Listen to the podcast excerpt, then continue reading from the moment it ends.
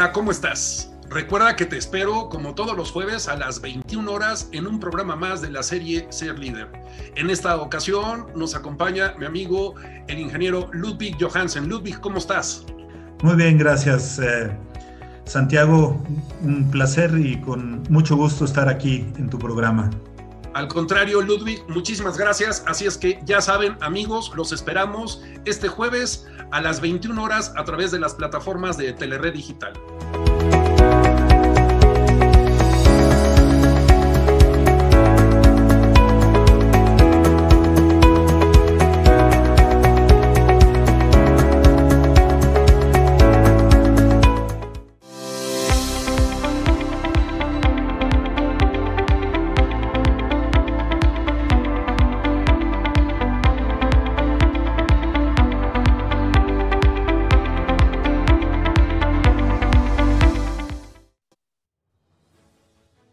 Hola, ¿qué tal? ¿Cómo están amigos y amigas? Hoy lunes 13 de septiembre y estamos aquí en la sobremesa de los diálogos por México desde casa y hoy tenemos invitado de lujo.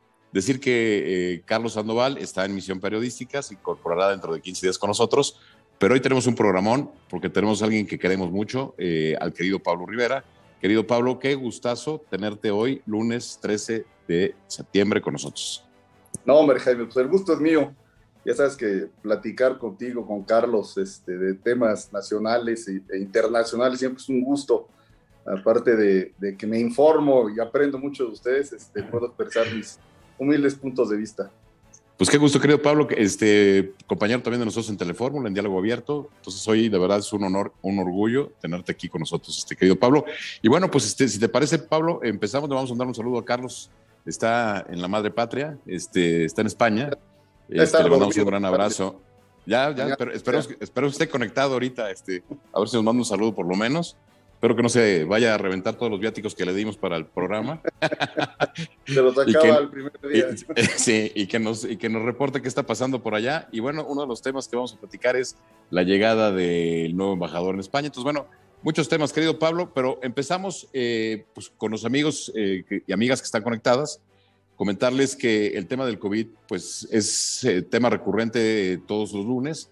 Decirles a nuestros amigos, Pablo, que los que nos están viendo, eh, pues que el tema sigue severo. varios amigos míos conocidos de nosotros, querido Pablo, han sido contagiados últimamente con la nueva variante, con la Delta, este, a pesar de estar vacunados. Entonces, pues nuestro consejo, nuestra recomendación es sana distancia, que se sigan cuidando, eh, uso de cubrebocas, uso de gel.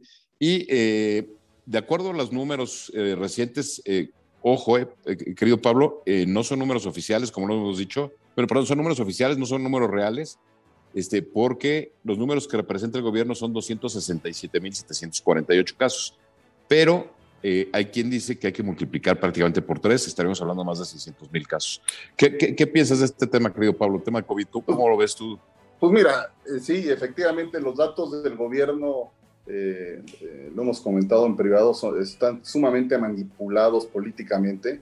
Yo pensé que era una cuestión de la elección de, junio de este año, el, tema, del, el tema del manoseo eh, por parte del gobierno en los números, pero lo que más me llama la atención aquí, mi querido Jaime, es que el propio INEGI tiene una estadística aparte de la del gobierno, en donde agrega, si no me equivoco, como 60 mil más que son casos registrados en los registros públicos de cada entidad eh, federativa de muerte relacionados con el COVID, que por razones, entiendo, insisto, de manoseo de la autoridad, eh, no las han querido incorporar.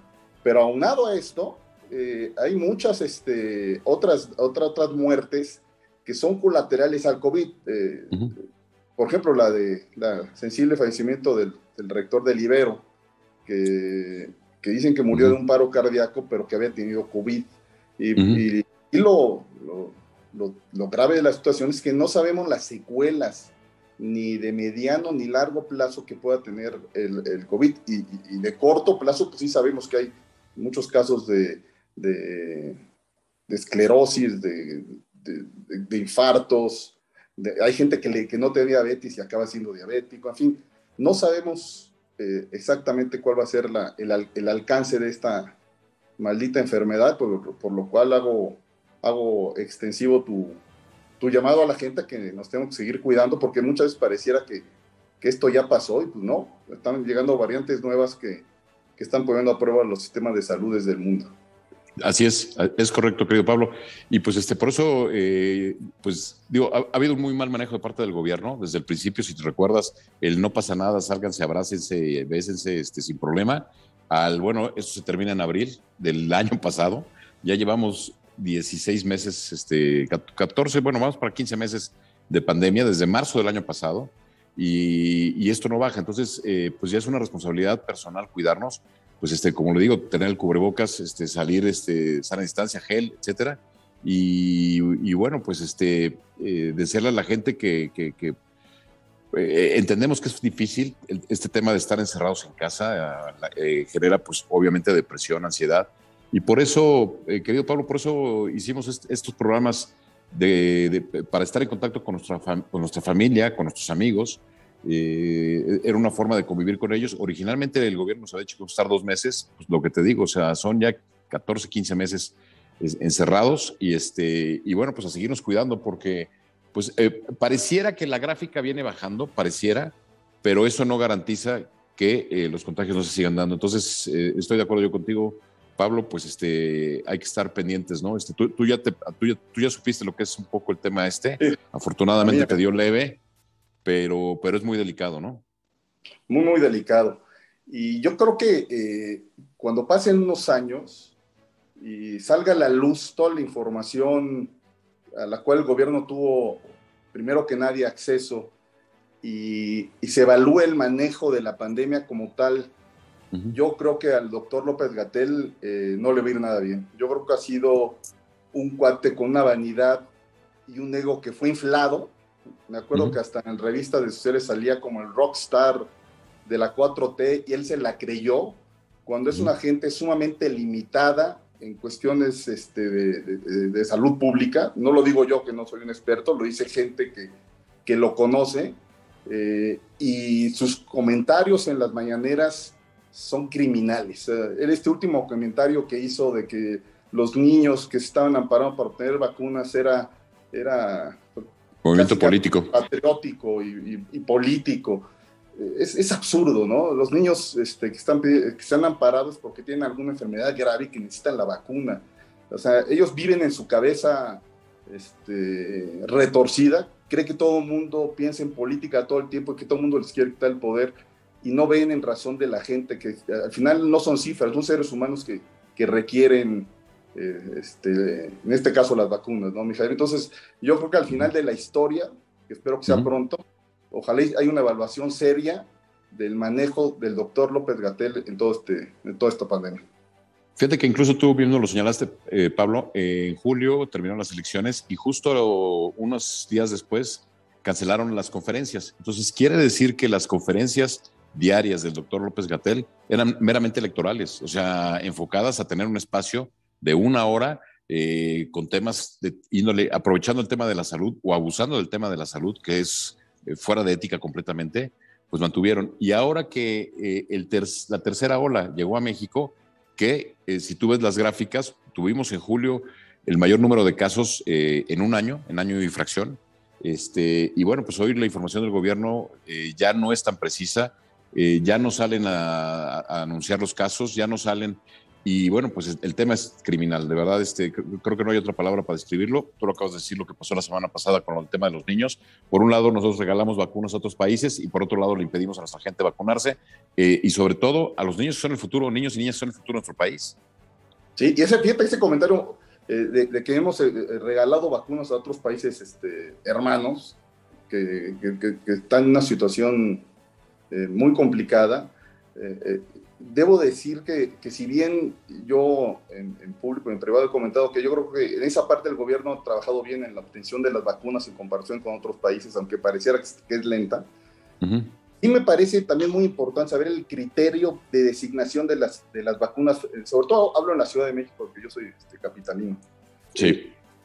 ¿Por qué, en el caso, por ejemplo, de Cojimalpa, este, por qué no se han vacunado los jóvenes de 18 a, a, 49 años. ¿Qué criterio hubo, de, en este caso, de la doctora Claudia Schemann o del doctor López Gatel para decirle a, los jóvenes de Coajimalpa y de otras cinco delegaciones de, la capital de la República, ustedes no tienen este, el derecho, o sea, vacunamos a los de la Cuauhtémoc, a los de Miguel Hidalgo, Juárez, no sé cuáles otras, pero ustedes no.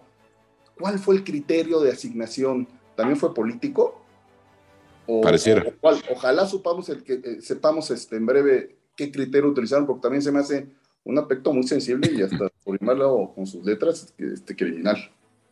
Yo recuerdo, eh, Pablo, a mí me tocó ser oficial mayor de la Secretaría de Salud del Estado de México hace 10 años, cuando, cuando el famoso caso del H1N1.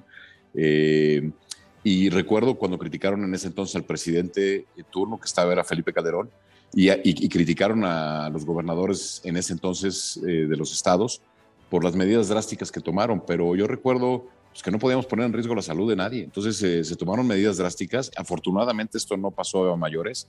Este, eh, pero yo creo que la responsabilidad de este gobierno, al haber tratado la pandemia y haber no puesto eh, todo el empeño, digo, eh, hemos platicado también fuera del aire casos como en Nueva Zelanda, donde presentaron después de seis meses el primer caso y vuelven a cerrar fronteras y vuelven para no permitir que esto vuelva a suceder, ¿no? Entonces, este, bueno, en el caso de México, tú llegas al aeropuerto de la Ciudad de México y no hay ningún control no hay ningún control sanitario. Este, pues puede entrar aquí cualquier persona pues, pues, pues, de verdad se me hace una política muy mala y yo estoy de acuerdo contigo. Yo creo que el desgaste del doctor López Gatel es ya increíble y obviamente el no, quitarlo, no removerlo, el entercarte, mantenerlo, pues obviamente eso está chamuscando a todo el gobierno, ¿no? Así es. A lo mejor también es una razón política, ¿no? Está tan desgastado y tan golpeado que para qué quitarlo y quién se va a llevar ahora los golpes, ¿no? Aunque yo soy de la idea que primero va el país y primero va la, va la salud de los mexicanos poner a alguien este, eficiente, consciente, humano en el manejo de una situación tan compleja es lo que como mexicano exigimos. Y ojalá el centro observador sí lo remueva a este doctor López Gatel y ponga a alguien este, que tenga, insisto, la capacidad técnica y humana para manejar esta pandemia. Y como dice nuestro querido Memo Vázquez Handal, se dice, se comenta, se rumora que el, que el doctor López Gatel ha presentado ya tres veces la renuncia, pero que no se la han aceptado. Hoy el, vocero lo desmiente, pero bueno, vamos a hablar de los siguientes cambios, porque la semana pasada, hace 15 días, el vocero había desmentido que iba a salir Julio Scherer y se dio el cambio finalmente. Entonces, este, eh, ¿por qué no pasamos al siguiente tema, querido Pablo, que son los cambios en el gabinete? Hace unos días se anunció la salida del, consejero jurídico de la presidencia, hombre muy poderoso, muy importante, eh, realmente fungió como secretario de gobernación, hizo funciones eh, de, de, la propia secretaría, este, eh, pues eh, increíble, ¿no? Y ahora nos topamos eh, que el presidente anunció la llegada a España del exgobernador Quirino Ordaz como embajador de México en España, cuando uno está el antecedente de la mala relación del gobierno con España y dos, pues que el gobernador resulta ser que es priista, lo conozco muy bien, tengo las mejores referencias de él, trabajé cuando yo estuve con él en Prospera, me tocó hacer dos giras con él, la verdad fue uno de los gobernadores más mejor evaluados, pero no, no, no, sé qué, tinte darle a este, a este cambio, querido Pablo. ¿Tú cómo ves este cambio? Pues mira, me, Me, gustaría empezar por el de Julio Scherer, que, que eh, me llamó mucho la atención, porque como tú lo comentas, es, es un hombre que también yo tengo el gusto de conocer, eh, muy capaz, eh, jurídicamente muy preparado, y que en mi desde mi punto de vista, obedece al efecto dominó. En el cambio, el secretario de Gobernación, que es una gente muy allegada al presidente de la República, yo me imagino que él ha de haber pedido tener ya el control de todos los aspectos que generalmente manejan los secretarios de Gobernación, es decir, la relación con los otros poderes, que de forma muy clara Julio Scherer lo estaba haciendo, con el, sobre todo con el Poder Judicial, eh, tenía mucho acercamiento. No son secretas las reuniones que el presidente Saldívar tuvo en varias ocasiones en la oficina de Julio Scherer eh, cuando se, se, planteó el tema de la ampliación del mandato, que por suerte al final eh, no tuvo buen destino, pero era, era Julio Scherer el que llevaba las negociaciones. Eh, Julio Scherer fue un instrumento del presidente en la creación de todas las leyes que nos pueden gustar o no, pero son la plataforma de lanzamiento de la 4T y ahí están las leyes.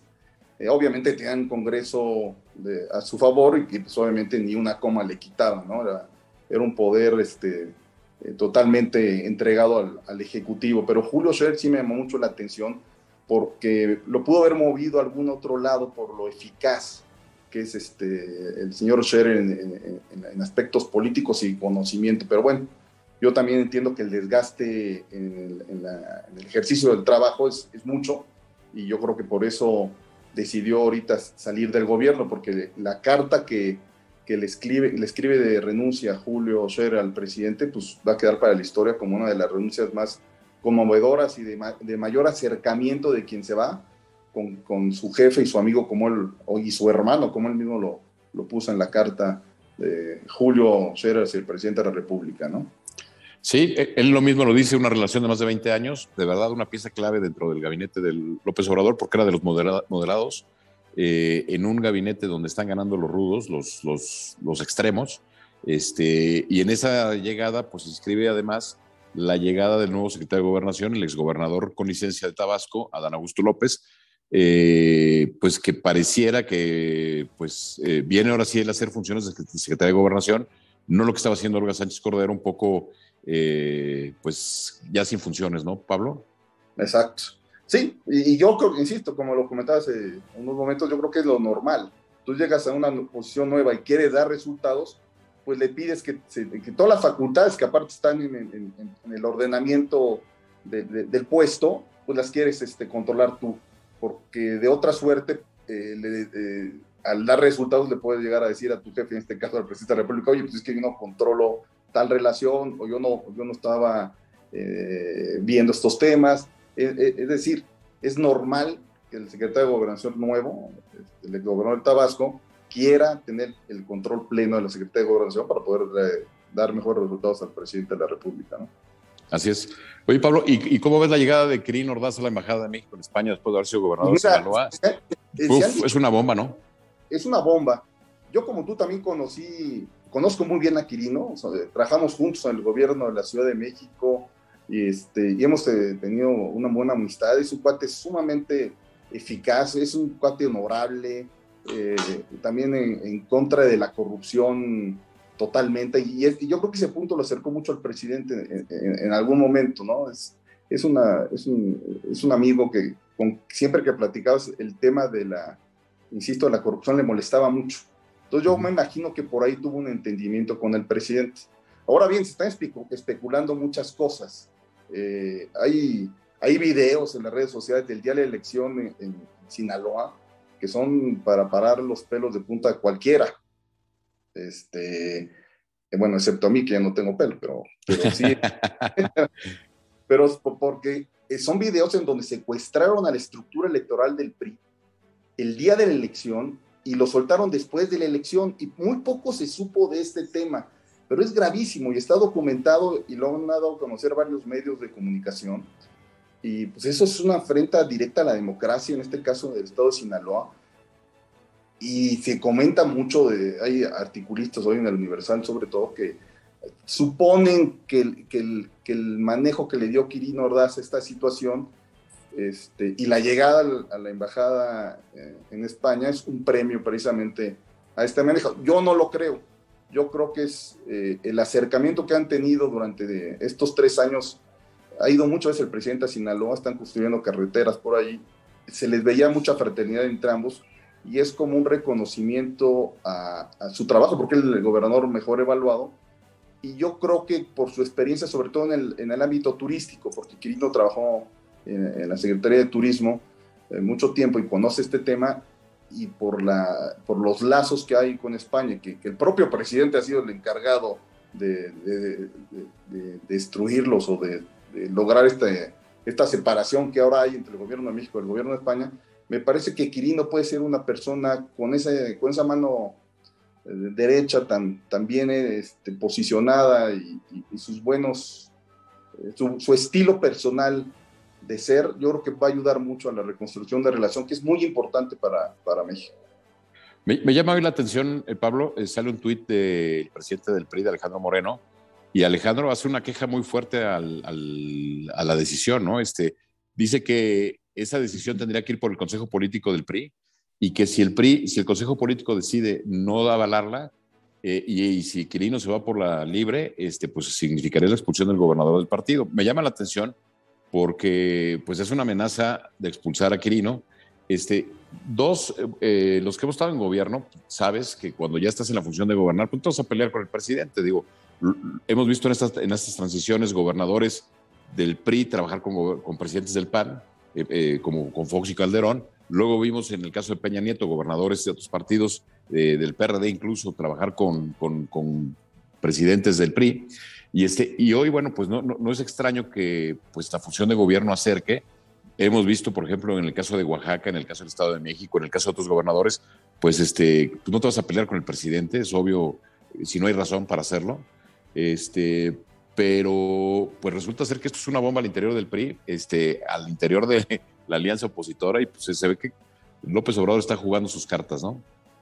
Sí, pero como bien dices tú, a ver, eh, Quirino fue electo para gobernar Sinaloa.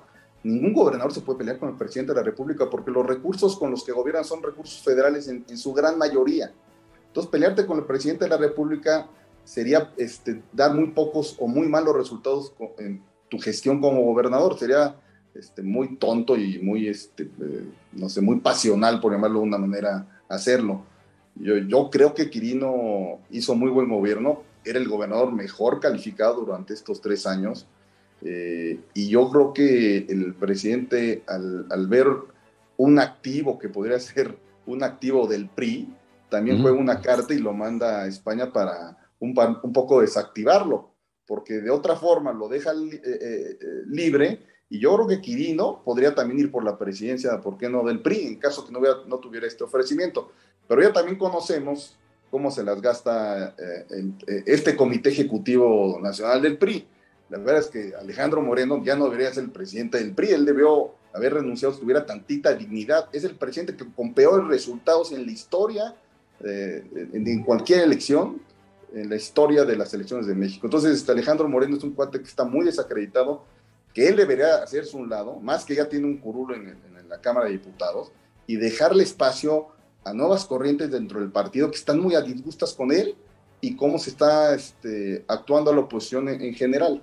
Entonces yo también creo que si Quirino por alguna razón el PRI en su consejo político le dice pues no te autorizamos, Quirino de todas maneras va a decir, bueno, pues gracias, este, me voy de embajador.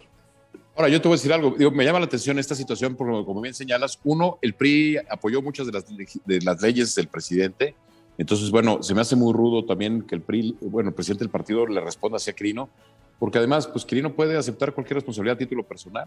Oye, me están invitando embajadores, es un honor ser embajador de México, pues asumo yo el tema, no es un tema partidista, estoy asumiendo una posición. Claro, este, muchos me dirán, es que en este tema de la lectura política, pues este, hay que contemplarlo todo, pero, pero se me hace un, exceso porque Quirino era una de las mejores cartas que tenía el partido, ¿no? El, PRI, su, partido.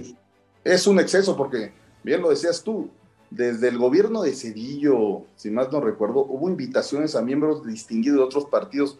Eh, bueno, Cedillo le dio la Procuraduría General de la República a Antonio Lozano, Antonio Lozano muy distinguido. Eh, y a partir de ahí, todos los presidentes han hecho lo mismo, invitan a gente distinguida de otros partidos a, ocupar cargos. Yo creo que eso es democracia, eso es, este, es bueno para el país, que otras corrientes que no piensan igual a uno, te pueden ayudar, sobre todo en cuestiones de relaciones exteriores, en donde la 4T ha tenido, a pesar de que tiene un muy buen canciller, pues Marcelo Ebrard, pues una política de confrontación, más que con ningún otro país, con España. el presidente ha sido muy crítico de, de España, no, del, no, no tanto del gobierno, pero de la historia eh, de cómo se dio la conquista eh, y que yo sé de muchas fuentes pues, que hay molestia en España, aunque nunca le han contestado más que alguna ministra en algún momento eh, aisladamente, no ha habido una posición del gobierno español respondiéndole, no ha querido entrar al juego de, la discusión histórica de cómo se dio la conquista, porque pues, yo creo que piensan eh, que es absurdo, ¿no? Ya pasó hace muchos años y no tiene ningún sentido este, eh, pues, buscar cosas este, que ya los mexicanos este, y los españoles seguramente cada quien tendrá su propia teoría y que no abonan a, construir eh, en ninguno de los casos este, mejores cosas para cada uno de los países. Así es. Oye, este, antes de pasar a los saludos, de, yo recuerdo una gran anécdota tuya, muy gran anécdota, cuando tomaste un taxi en, España, recién pidió el presidente eh, una carta al rey de España pidiendo el perdón de que debía España disculparse con México. Digo, bueno, cuando ni siquiera España estaba creado, eran los reinos de Castilla y de León, pero bueno, este, el taxista en el video que nos mostraste eh, decía, ¿no? Yo, yo porque tengo que pedir perdón si mi abuelo se quedó acá en España, ¿no? El que se fue fue el abuelo de Obrador, ¿no? Sí, decía que tenía que pedir perdón desde el abuelo del presidente. Pues él fue el que se fue para allá a colonizar, no nosotros, ¿no? O sea, que pida perdón el de allá, no el de acá, los de acá. Pero bueno, en esa entrevista que compartí con el grupo de amigos, este, te dabas cuenta del enojo de los españoles de, ante las críticas de nuestro presidente. Eh, tenemos una industria eh, comercial, una actividad comercial muy grande con España. El turismo de españoles a México es muy grande y el turismo de mexicanos a España es muy grande.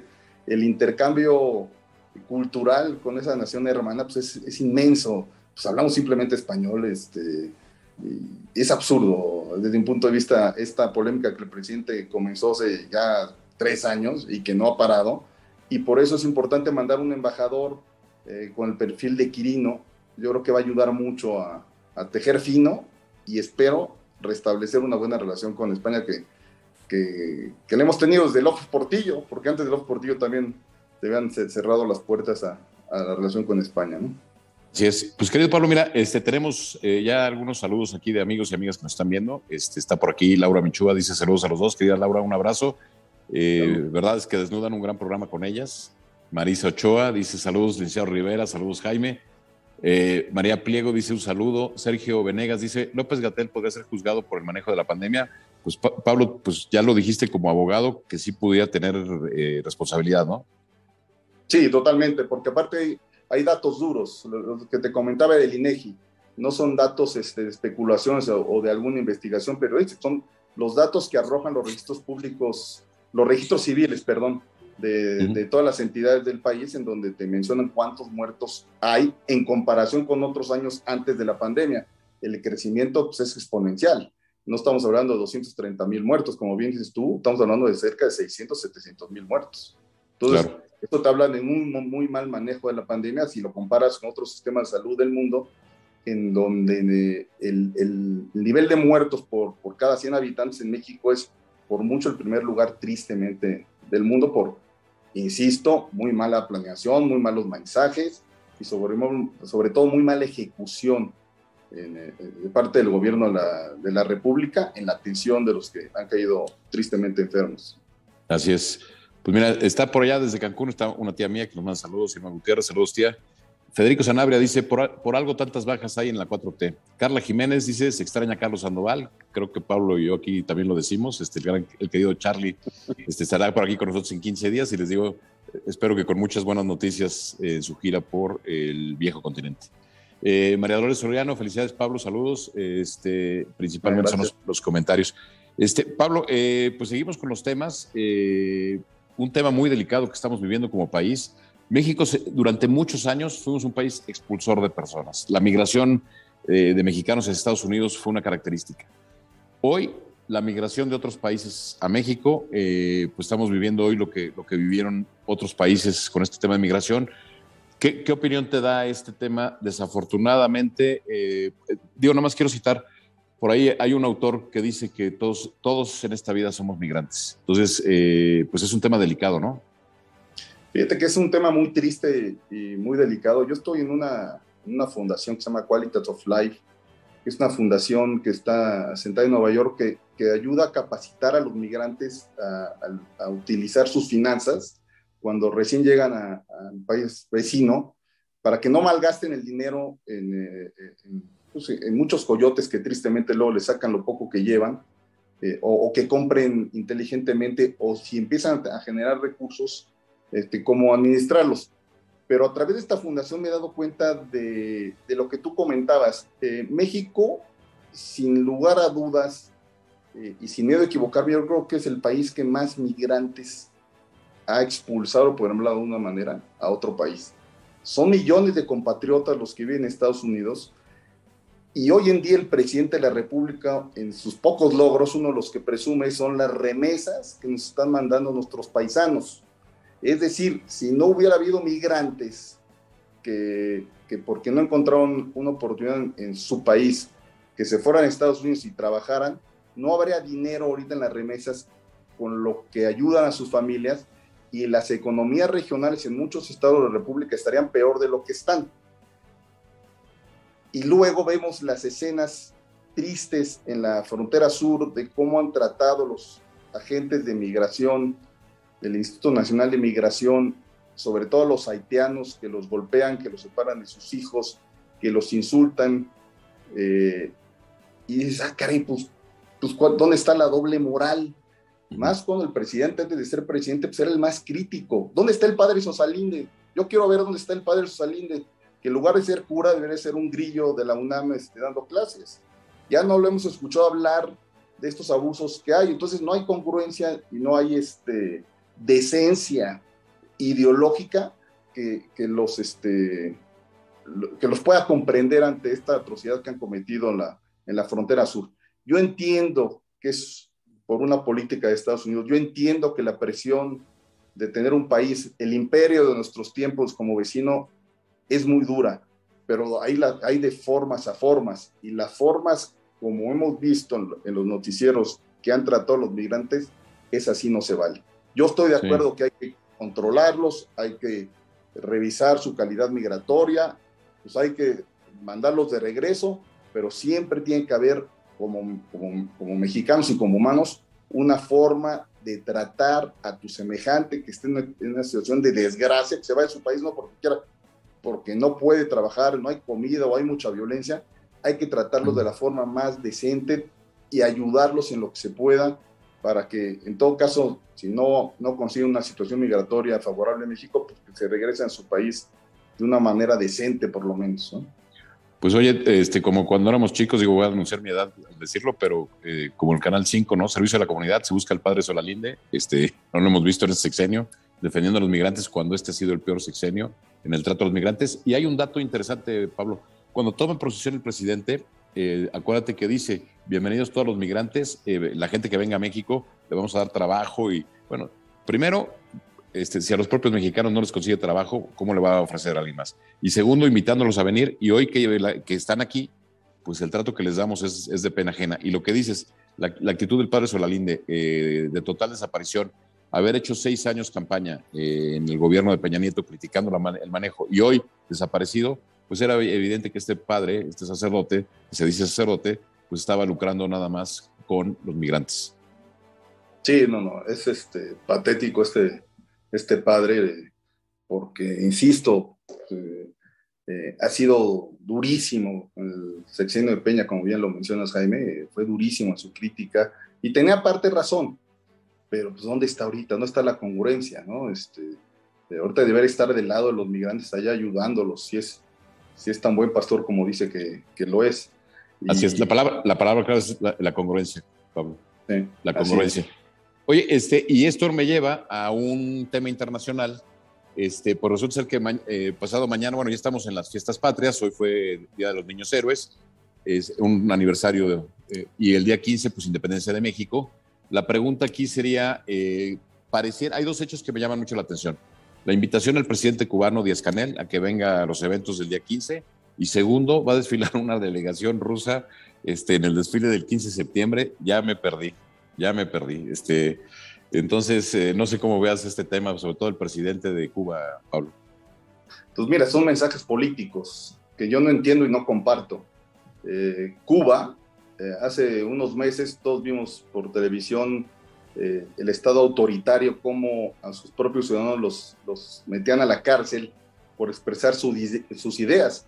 Les cortaron el Internet para que no se pudieran comunicar entre ellos, persiguieron brutalmente a mucha gente que hasta la fecha no sabemos el paradero de ellos porque no hay apertura a los medios, no hay apertura a las organizaciones para las organizaciones de, carácter civil para saber cómo están los cubanos que fueron presos. Y aquí en México le abrimos los brazos a este presidente dictador este, de cuarta, este, para que venga a, decirnos unas palabras eh, el día de nuestra independencia. Mm. Eh, es totalmente contradictorio, ¿no? obviamente, ¿no, Jaime? O sea, el día de la independencia de México, en donde fue una lucha armada para librarnos de abusos y de, de un Estado prácticamente autoritario, invitas al presidente más autoritario de, de toda América Latina. Bueno, hay, hay, varios que, que, le están haciendo la, la pelea, pero vamos, eh, si tomamos el, todo el régimen castrista que lleva como 60 años, este, este presidente es, es la continuación de, Fidel Castro y de su hermano Raúl.